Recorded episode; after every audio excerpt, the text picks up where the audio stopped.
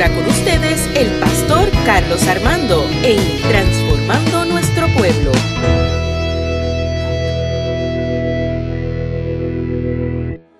Quiero que busque el libro de, de Marcos, perdón, de Mateo. No, en Marcos capítulo 6. Marco, Marco, perdón. Marcos. Marcos capítulo 6.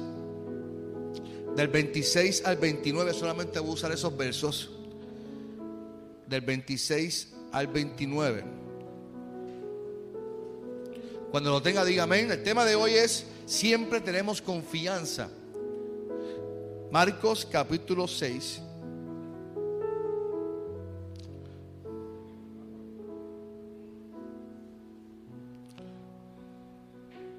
Perdón, Marcos capítulo 4, perdón. ¿Qué me pasa a mí hoy? ¿Qué me pasa a mí hoy? Es que no apunté el texto en, el papel. Tuve que buscar acá. En el papel, como papel aquí.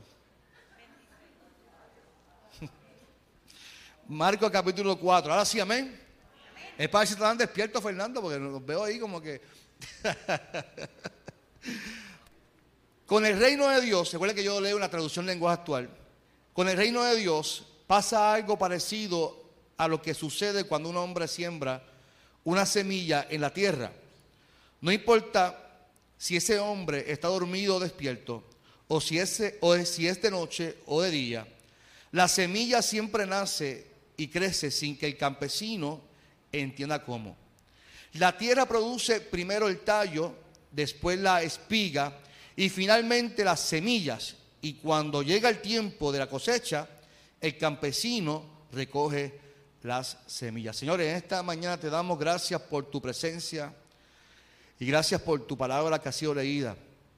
Te pido que hables al corazón de nuestros hermanos y hermanas que están aquí, que tú hables conforme a nuestra necesidad y que podamos, Señor, entender tu palabra y que esta palabra nos transforme y salgamos distintos como llegamos. En el nombre de Jesús oramos a ti. Amén. Amén. Se pueden sentar, mis amados y mis amadas. Recuerde, a saludar, saludamos a los que nos ven por Facebook y a los que nos van a escuchar por el podcast, Transformando Nuestro Pueblo. Eh, muchas bendiciones a todos. Al comienzo del capítulo 4, notamos lo siguiente, y, y recuerde que Jesús, Jesús era un maestro. Y usted sabe que un maestro eh, no, no para de educar y de enseñar, busca cualquier manera para enseñar. Y Jesús, como buscaba cualquier pretexto para enseñar, aprovechó el momento que había una gran multitud que le estaba siguiendo. Recuerda que esta multitud le seguía porque estaba viendo lo que Jesús estaba haciendo y diciendo que iba, era distinto a lo que el mismo eh, sector religioso estaba acostumbrado a predicar y a enseñar. Así que estas personas le seguían y se habían reunido para escucharle.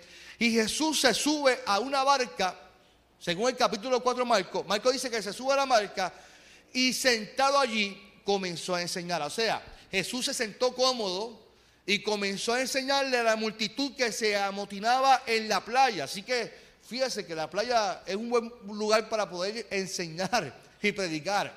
En la playa es un buen momento para poder enseñar, educar la palabra del Señor. Y el texto afirma que se quedaron todos los de pie escuchando en la playa lo que Jesús estaba enseñando. Esto, estoy hablando del capítulo 4 del 1 en adelante. Y fíjese algo muy importante, y esto debe, esto debe golpearnos a nosotros, lo que voy a decir ahora. Cada oportunidad para enseñar, el centro de toda enseñanza debe de ser el reino de Dios. No debe de haber otra cosa que no sea el reino de Dios. No debe de haber eh, cosas que, que, sea para, nos, para, para alimentar nuestro ego. No debe de haber otra cosa que no sea el reino de Dios. Y Jesús buscaba cualquier pretexto para decirle, el reino de Dios es semejante a. O sea, él no buscaba otra oportunidad para no hablar de otra cosa que no sea del reino de Dios. Y es que no hay cosa más importante y de rele- relevancia que hablar del reino de Dios. ¿Cuánto dicen amén por eso? La iglesia lo que debe predicar es el reino de Dios. Y no tan solo predicarlo y educarlo, sino vivirlo. porque el reino de Dios es un estilo de vida. Y en la iglesia, en tu casa, donde quiera que tengamos la oportunidad de hablar, nunca perdamos la oportunidad, mi amado, mi amada, de predicar y llevar lo grande que es el reino de Dios. Hablar del reino de Dios, hablar de que ese Jesús nos ama y que perdona, restaura la vida del ser humano. Ahora bien, Jesús tomó el momento y, Marco aclara que Jesús enseñó muchas cosas por medio de ejemplos y comparaciones. Marco hace esta aclaración. Jesús enseñaba por medio de ejemplos y muchas comparaciones. Y es que Jesús, como buen maestro, tenía las herramientas necesarias para ser efectivo en su clase. Los que han sido maestros saben que retener a, muchas personas es difícil. Retener a muchas personas que, sin que se duerman, que, no se paren, conocer a sus estudiantes, porque algunos se paran, algunos se, no están, son inquietos. Años atrás decían que son hiperactivos, ahora lo medican. Es que no es bien inquieto. Ahora los maestros dicen, no, vamos a medicarlo para que, porque no quiere que posiblemente el nene sea así, pero posiblemente entienda así. Hay que entender a cada cual. Pero Jesús era, era muy sabio y sabía cómo llegar a la gente. Así que Jesús tenía las herramientas para ser efectivo y que la gente pudiera entender. Y comienza con la historia del campesino que salió a sembrar trigo. Eso es lo que dice eh, Jesús. Y comenzó a hablar de, eh, de, un campesino que salió a sembrar trigo. Y luego que Jesús narra la historia, hace la advertencia, ¿verdad? Él hace la advertencia en, en la primera parábola y dice, si en verdad ustedes tienen oídos, presten atención a lo que les estoy diciendo. Y a mí me, da curiosidad de que Jesús narre una parábola, su primera parábola en la, en la, en la en la y que diga entonces, si usted tiene oídos, presten mucha atención. Y esto me da curiosidad, y es que en realidad es que no todos los que están presentes en un lugar tienen los oídos prestos para atender. Aquí hay gente ahora mismo que está pensando si dejó la estufa prendida o no. Si dejé el aire prendido, lo, apagué. Si hay que, hay que cuando salga de aquí, tengo que hacer compra. Y, estamos aquí, pero nuestra mente, nuestros oídos no están prestos a lo que estamos hablando. Y la realidad es que no todos atienden y aprenden de la misma forma. Algunos tienen la facilidad de escuchar y captar todo bien rápido. Yo tengo que reconocer que mi hija es así. Mi hija estudia, mira, yo tengo la bendición, salió al padre. Pero qué barbaridad como se burlan de mí. Ella estudia sola. Son pocas las veces que mi esposa y yo tenemos que sentarnos con ella. Ella estudia sola, con siete años. Imagínense. Yo, de papá, puro padre. Tengo que reconocer que en eso se parece a la madre. A la madre que la parió. Así que algunos tienen esa facilidad de captar rápido, otros tienen que escribir documentar todo. Meche se ríe porque Meche todo lo escribe. Todos, algunos tienen que escribir para poder entender lo que se está hablando y repasar lo predicado. Hay gente que tiene que repasar lo predicado. Hay gente que escribe y en su casa, caramba, el pastor dijo esto, es verdad, voy a ponerlo en práctica. Hay gente que no. La mayoría de ustedes no escriben, así que yo espero que ustedes tengan lo que están escuchando. Y algunos, algunos pues para decirlo mucho, tiene el síndrome de Dory. ¿Usted sabe quién es Dory? Dory es la pececita azul de Finding Nemo. ¿Se acuerdan de Dory? Y Dory tenía una, un, síndrome, una, una enfermedad. Y esa enfermedad era que ella se le olvidaba todo en el momento. Entonces ella decía algo y al rato se le olvidaba. Y, y Jesús sabía que mucha gente que estaba allí tenía el síndrome de Dory. Por eso Jesús dice, presten atención a lo que estoy diciendo, porque posiblemente cuando salgas por la puerta se le olvide todo y diga, ¿qué fue lo que dijo el pastor en el mensaje? ¿Qué fue lo que dijo Jesús? ¿Qué fue lo que Dios? Entonces Jesús sabía que había gente que estaba allí, pero que realmente no estaban prestando la atención al mensaje. Y, y, eh, eh, mire, yo conozco mucha gente, yo a veces me he sentido como Doris. A veces mi, esposa me habla y me dice, vete al supermercado a comprar esto y esto. Cuando llego al supermercado digo, ¿para qué fue que yo vine al supermercado? Entonces ya, ya tengo miedo de preguntarle por texto. Yo digo, ¿le escribo o no le escribo?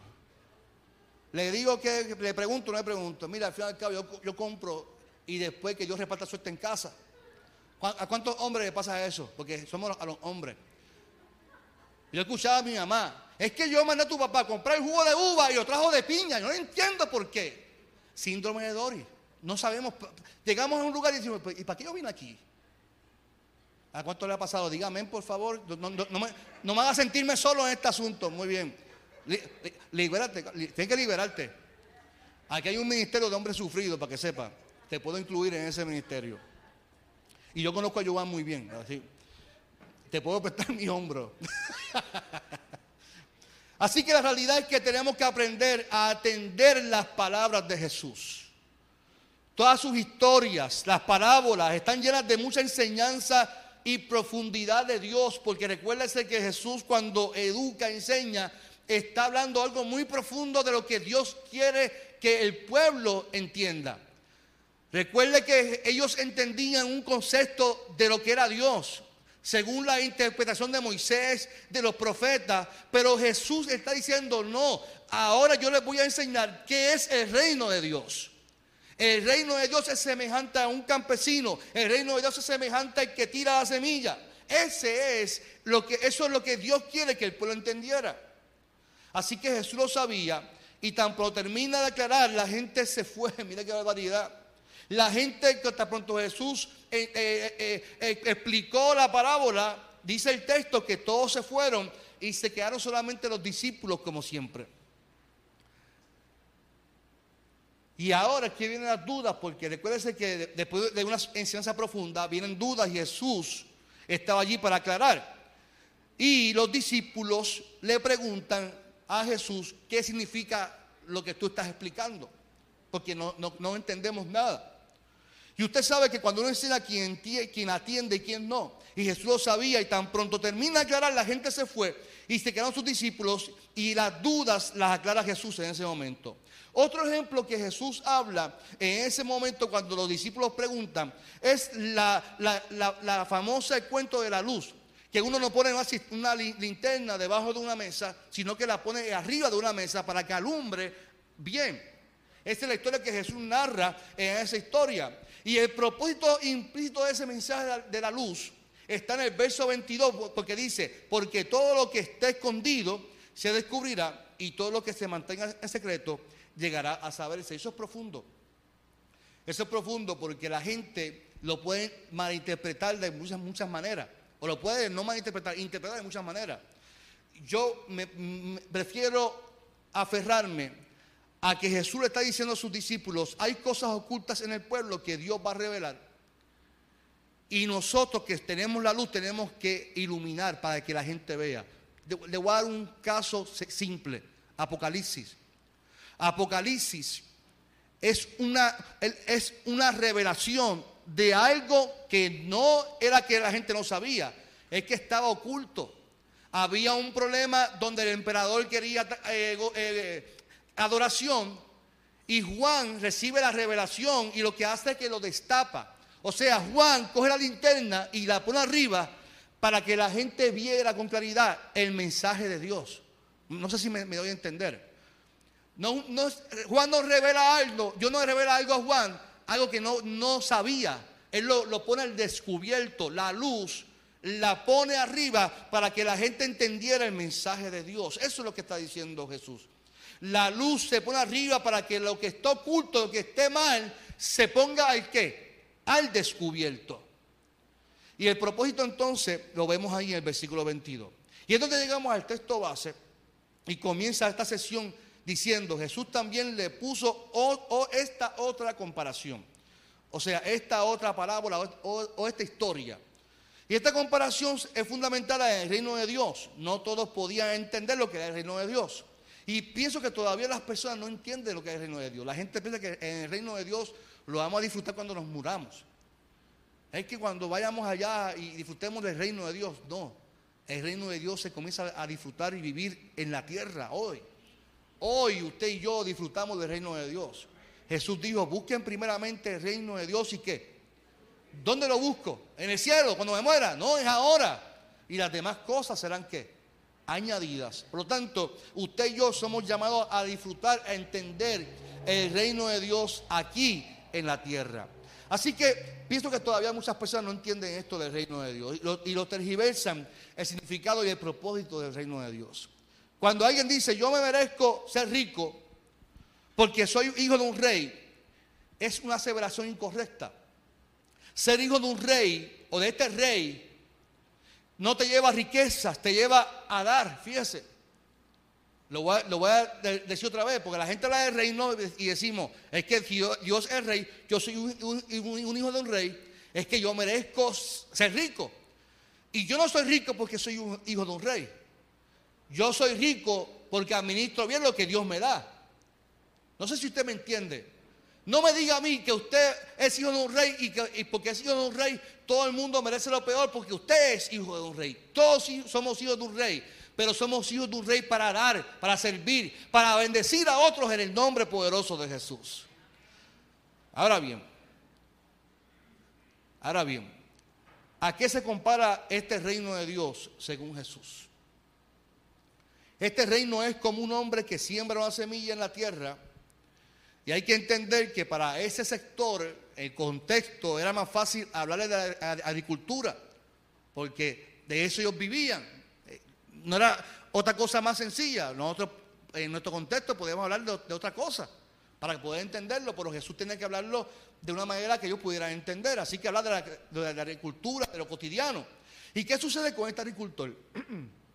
Marcos especifica que no importa si ese hombre está dormido o despierto, no importa si es de día o de noche, la semilla siempre nace y crece sin que el campesino entienda cómo.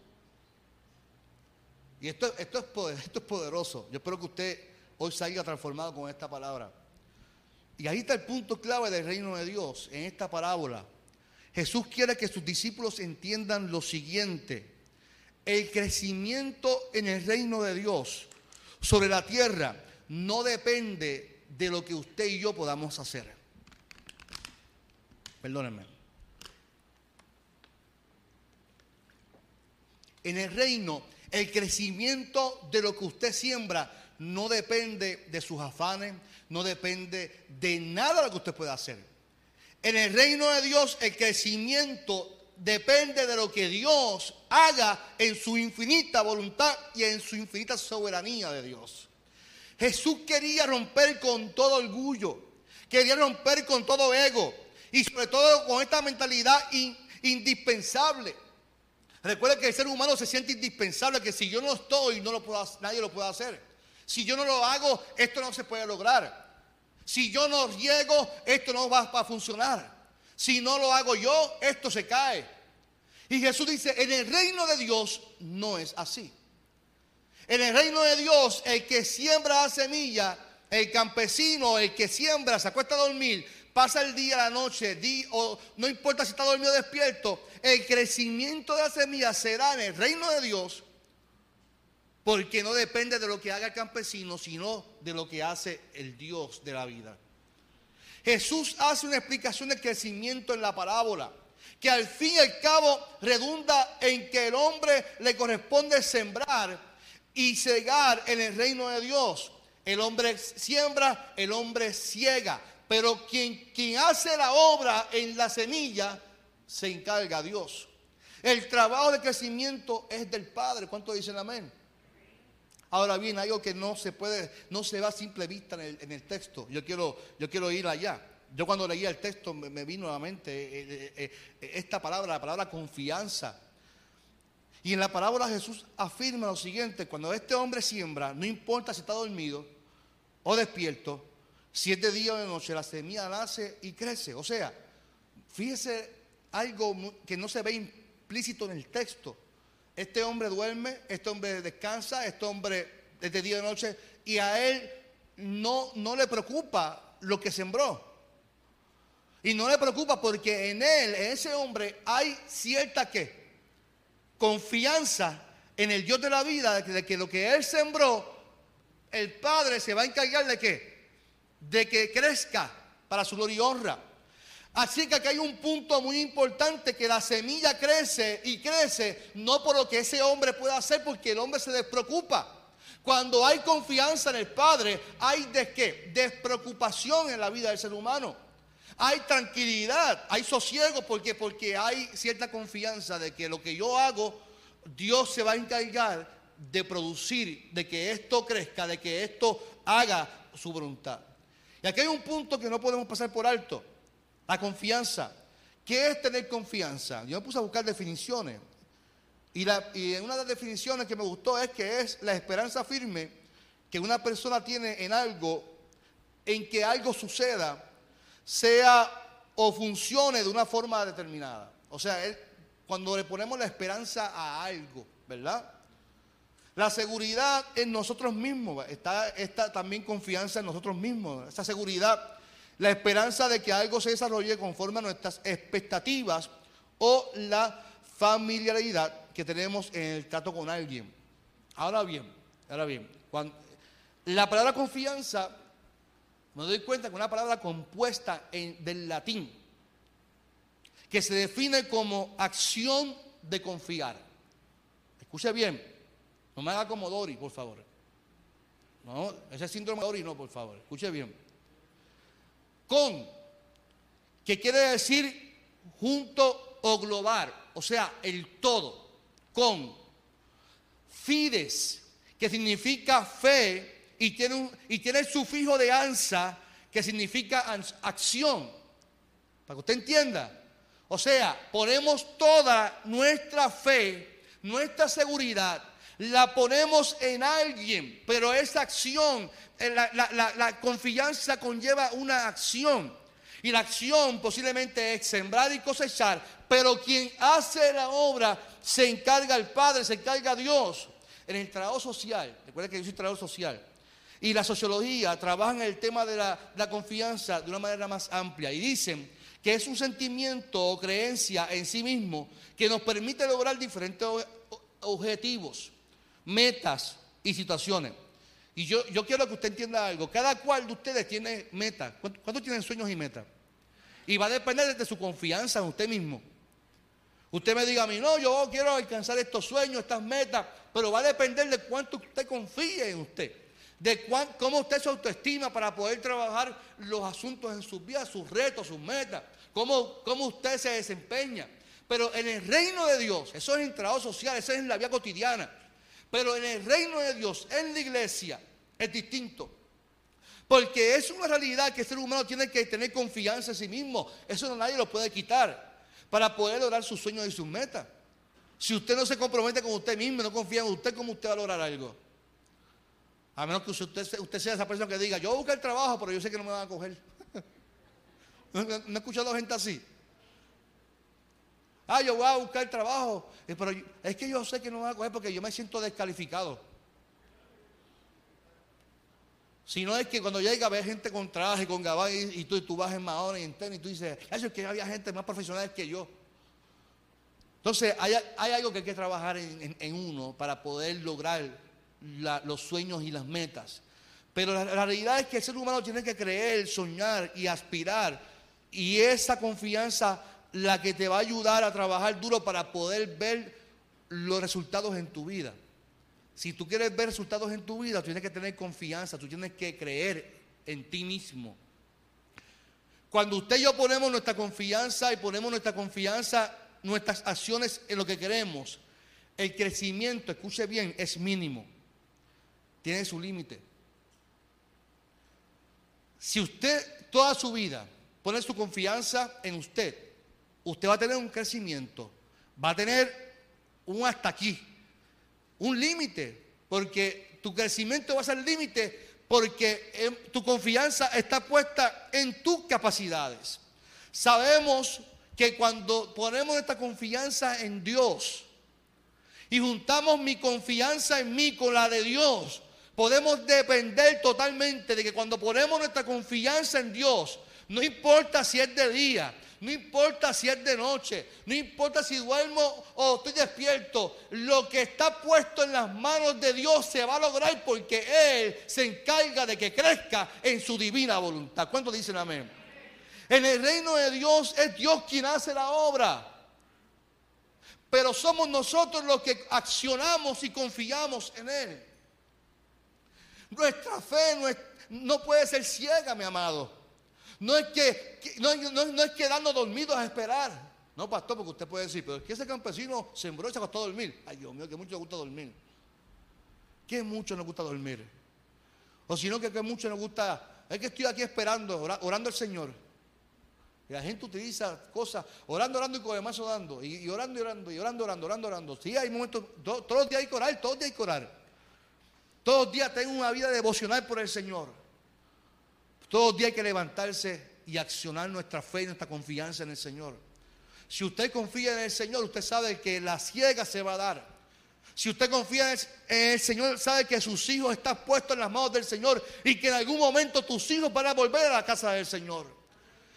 Cuando tenemos confianza, nuestras esperanzas, nuestra vida cobra sentido. Y no importa si estamos dormidos o despiertos, sabemos que nuestro Dios está haciendo la obra y que en algún momento vamos a ver la cosecha, en algún momento vamos a ver el crecimiento, en algún, algún momento vamos a ver lo que tanto anhelamos. Usted sabe que cuando usted está en una salón de clase dice, bueno, mañana hay quiz. ¿Cuántos se acuerdan de eso? Ay, Dios mío, que decían, ahora hay quiz. Y dice, diante, yo no me embotellé esto. Para los discípulos le pasó eso. A los discípulos le pasó eso. Acto seguido de esa historia que Jesús le explica, dice que se fueron a la barca y que en el momento llegó una tormenta. Lea el texto después. Y a tormenta, tormenta. ¿Y qué hacía Jesús? Jesús estaba durmiendo. y los discípulos histéricos, Carmelo, anda para el nos vamos, a, vamos a morir. Y fueron a donde Jesús. Jesús, no te importa nuestra vida, caramba.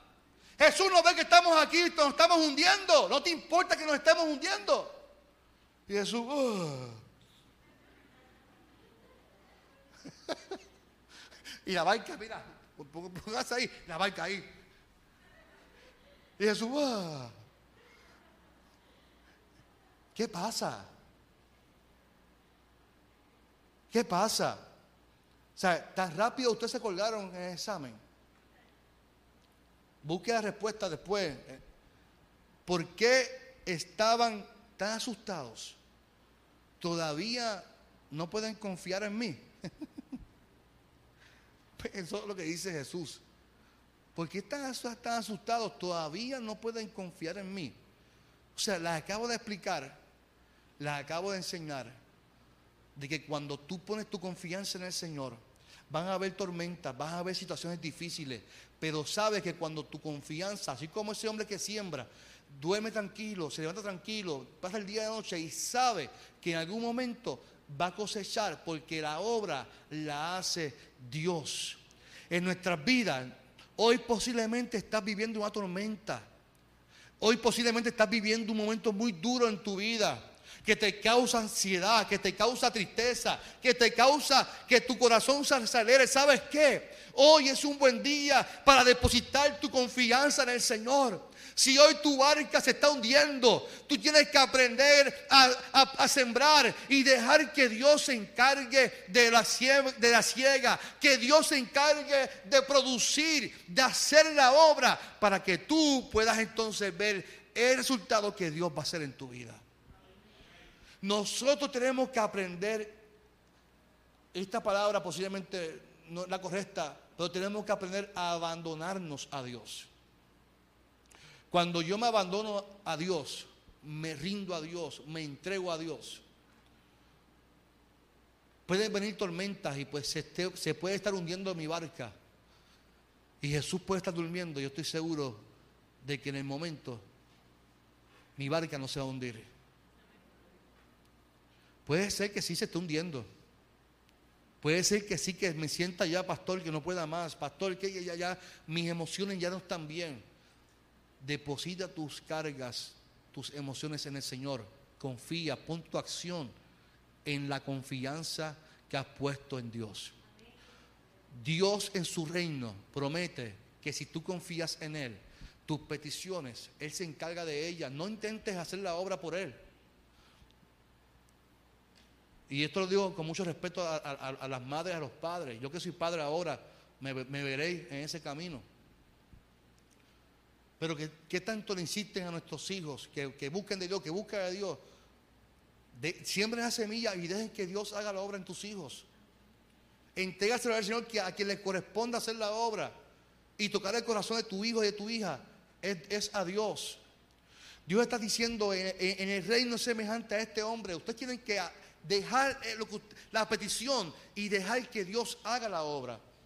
Dejar que Dios sea que haga la obra en, tu petición. Dejar que Dios haga la obra en lo que tú ves imposible. Dejar que Dios haga la obra en ese camino tan turbulento. Dejar que Dios haga la obra en lo que tú ves tan empinado. Dios totalmente en su palabra dice que Dios convierte los caminos escabrosos en llanos. Que Dios rompe las puertas de bronce. Que Dios hace lo imposible para que sus hijos estén bien.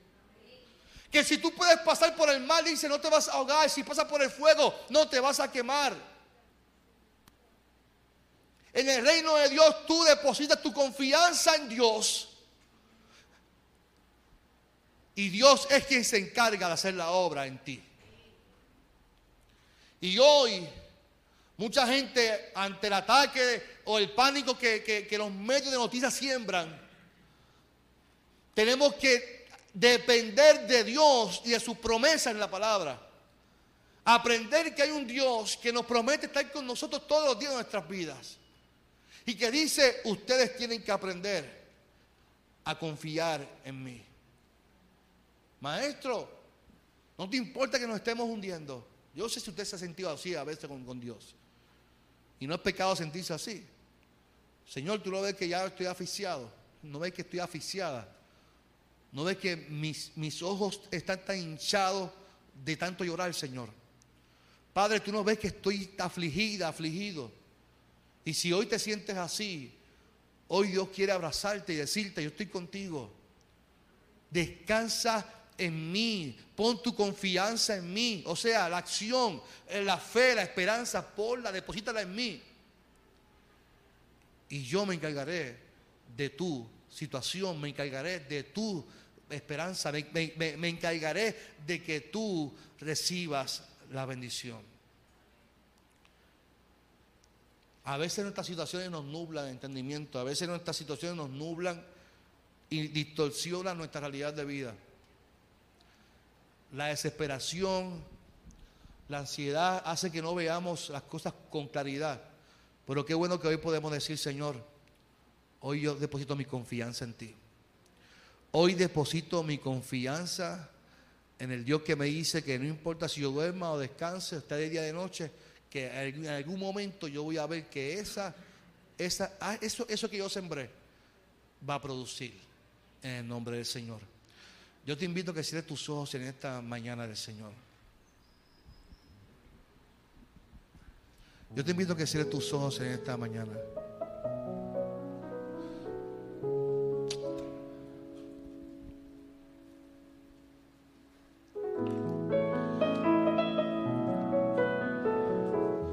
Hoy el altar está abierto para todos aquellos que deseen depositar sus cargas. Y a los que nos están viendo por Facebook también escriban los comentarios. Su comentario, su petición. Yo quiero orar por cada uno y que podamos dejar nuestra esperanza, nuestra confianza, nuestra ansiedad, nuestra crisis y que siempre confiemos en Dios. No importa si tu barca está hoy hundiéndose, nuestro Dios está ahí en la barca. Nuestro Dios está ahí con nosotros y no nos deja solo.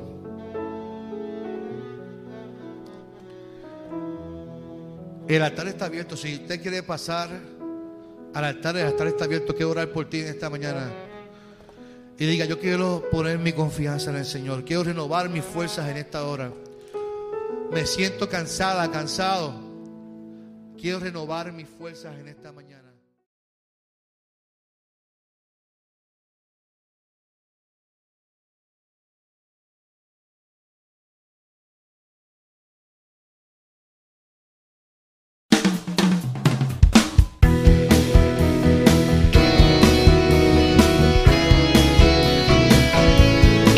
Fue Transformando Nuestro Pueblo con el pastor Carlos Armando.